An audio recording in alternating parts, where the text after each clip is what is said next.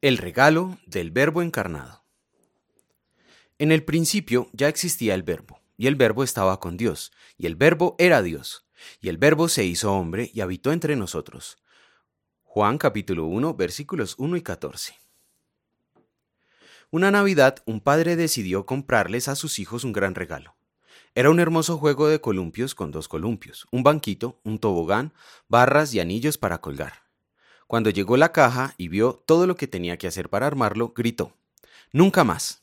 El próximo año los únicos juguetes que voy a comprar serán los que digan no se requiere ensamblaje. Lástima que mucho del trajín que viene con las fiestas navideñas causa que nos sintamos así de la Navidad. Nunca más. Me alegro que la Navidad viene solo una vez al año. Es una pena porque la Navidad no termina el 26 de diciembre, apenas comienza. La Navidad dura 12 meses.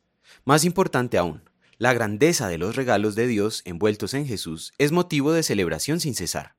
Pues eso es lo que vamos a hacer esta primera semana de Navidad y la última semana de nuestro año civil.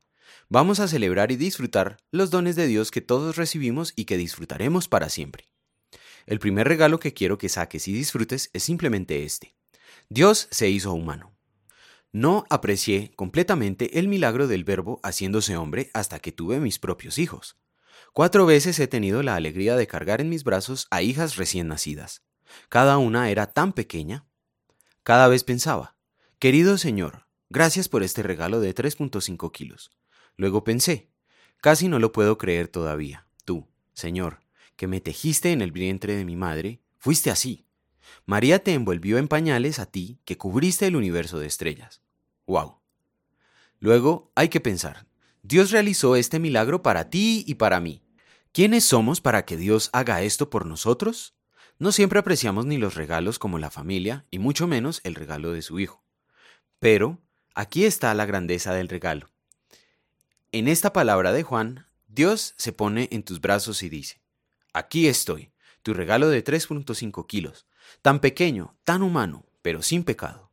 Aquí viene para redimirte y darte el derecho de ser hijo e hija de Dios. Oh, Arrodíllate y adóralo. Querido Dios, gracias por este regalo de 3.5 kilos que eres tú. Oremos. Precioso Jesús, para mí todos los días son Navidad. Tú eres mi regalo. Ahora concédeme tu Espíritu Santo para que pueda apreciarte más y más. Amén.